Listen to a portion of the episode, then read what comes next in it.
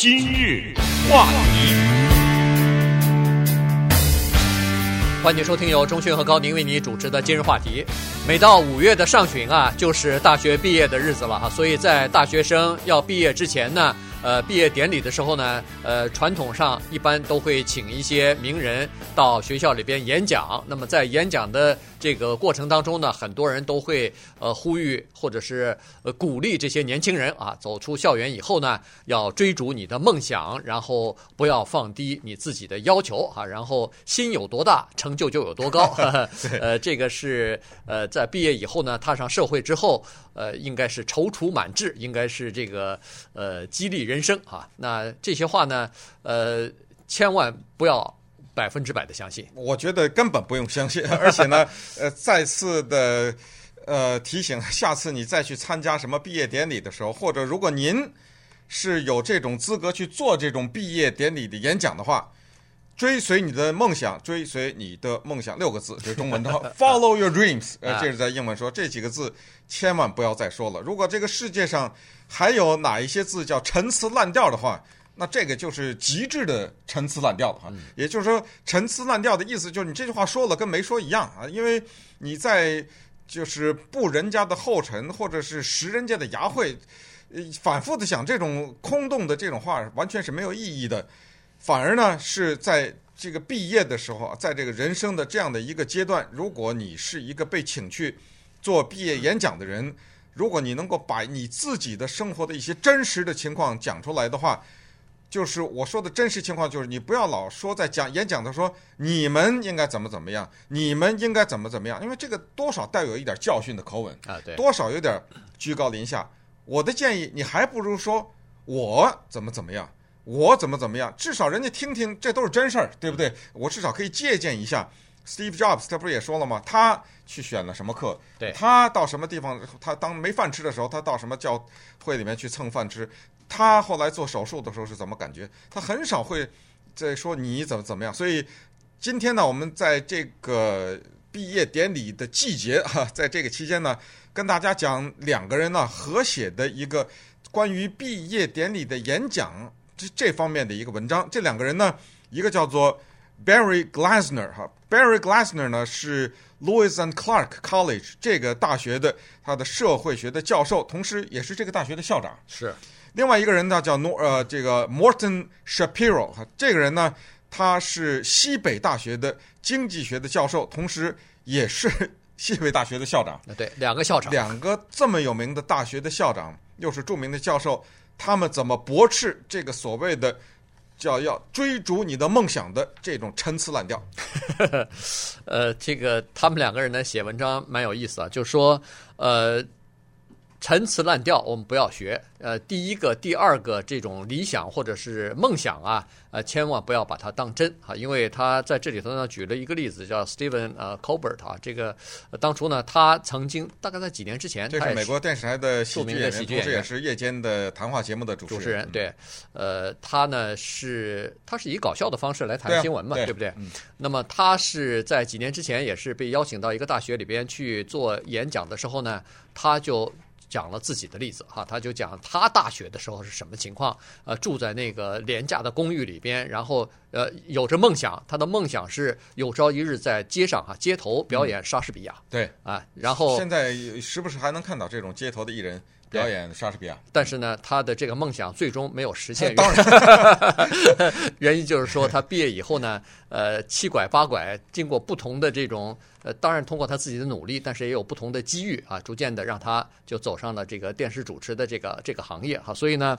呃，这个这两位校长的言外之意呢，就是说，实际上你在大学的时候就要打好这个基础，不是说要追逐你的梦想，而是说要让自己啊有一些应变的能力哈。因为不管你是怎么样的想。我是我的这个梦想，你说我不是梦想，我是非常接近现实，非常接近这个现实社会，或者是寻找工作的这样的一个想法。我跟你讲，在现实，他在你你在大学里边这个想法和真实接触到社会，还是有差异的。对，Stephen Colbert 呢，当然他是一个非常幽默的人，所以当他被请到去大学里做演讲的时候呢，他就讲了他刚才的那个经历，就是他的人生当中呢有不同的阶段的不同的梦想。当然，他现在是年薪几千万了，对，他现在现在算是出头露面了，对对不对？算有出息了。但是呢，他在给大学毕业生讲演讲的时候，他讲了一个用幽默的方式讲了一句蛮重要的话，他说。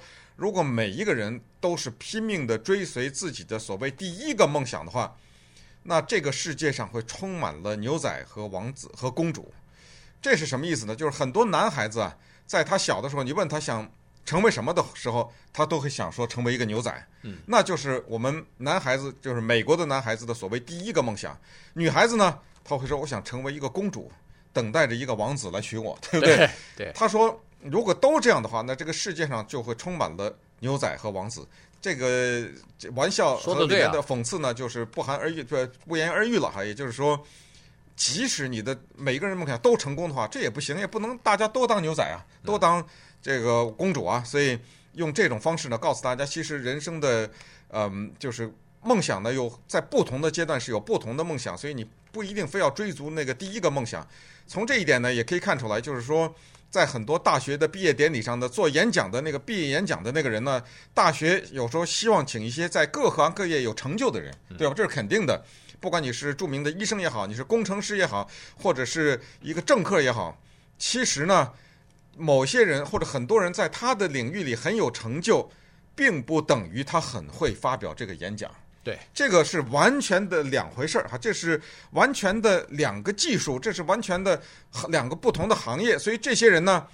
他们怀着满腔的热情站在那个台上，就会高呼要追随你的梦想。所以就是一个失败的毕业演讲。反过来呢，很多的大学生从他高中毕业进到大学那一天，我们见的人多了，你问他，你以后想干什么呀？你想学什么专业啊？不知道。对，肯定是这样的。一点都不奇怪，多数的人都是说不知道，那少数的说知道的，等过两年他改了，是。对，所以这个大家也不用有什么，当自己的孩子说不知道学什么的时候，一点都不用。觉得奇怪，别说是刚进大学的时候没没有办法选择专业的时候了，就是毕业了以后，也有很多人不知道将来要做什么的。我知道的呢，后来也换了。对，没错。所以呢，在这篇文章当中呢，他们也说出来了，说尽管在大学毕业的时候，可能有一些学生认为说他们对某一个行业、某一个职业他们是有激情的，但是呢。呃，根据他们的经验，他们是说，这个就好像是你在高中时候谈谈恋爱一样，你当然马上放弃他肯定是不对的，嗯，但是你就认为说，哦，这个就是我一生的真爱，我马上要跟他结婚，肯定也是不对的，而且这个错比那个很马上放弃可能更大。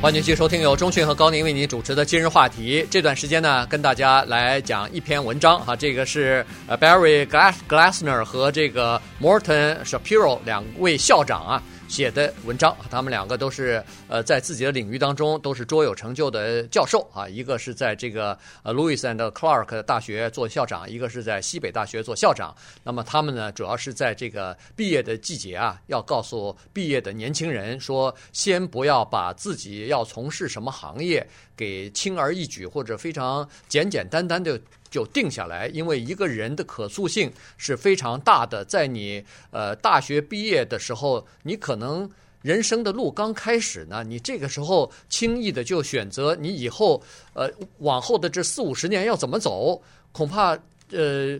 还是太随便了一点。对，当然呃轻易的选择这是一个方面，还有的就是如果你真的不知道你要干什么的话，也别着急，是的，也别那个觉得好像自己没出息，怎么？呃，他都知道，就是谁谁谁，我的同学谁谁都都知道他要干什么。我怎么都上了大学了，学了这个专业，我都不知道自己到底对这个专业了解到有没有多少兴趣啊？那么如如此看来，我的梦想到底是什么呢？人家别人都在追逐梦想，我自己的梦想是什么我都不知道，等等，这种困扰一律都是自然的，也都是非常正常的。他们这个两个校长啊，就举例来说，他说我们二人首先告诉大家，这篇文章是他们两个合写的，呃，所以不是两篇啊，是他们两个一起写的一篇，所以他们的语气呢也非常的中肯，就是说我们二人呢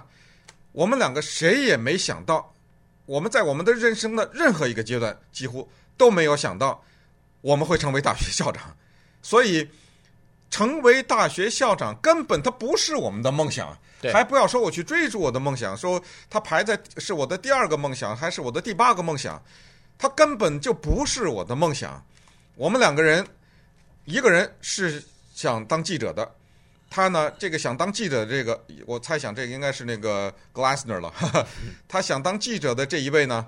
他多么的一个优秀，他在高中的时候就是学报里面的主编了，开始，然后他就沿着他这个。他的这个生活的轨道，他想，你看我在高中的时候就是学报的主编，而且我这文章写的这么棒，那我肯定对这个行业是有兴趣，而且我也特别想当记者，那就沿着自己的梦想就走吧，往下。对啊，就上了大学了，就学了这个记者专业了，新闻，新闻对，学了新闻专业了。结果学 学新闻专业的时候呢，他去旁听，就是选修一门社会学的课，这个不在他的，就成为一名社会学家。不在他的计划当中，更不是他的梦想。但是，就是这门课，打开了另一扇门，让他开启了生活当中的他之前全然不知的这么一个视野。人家就改了，对，改社会学了。这个呢，也是真是要碰，他也是碰到了一个大学教授，是他贵人哈。就是说，这个社会学的教授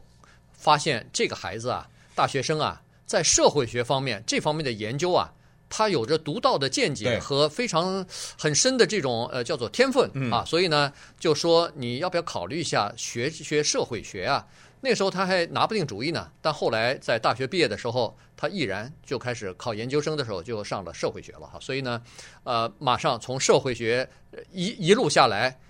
变校长了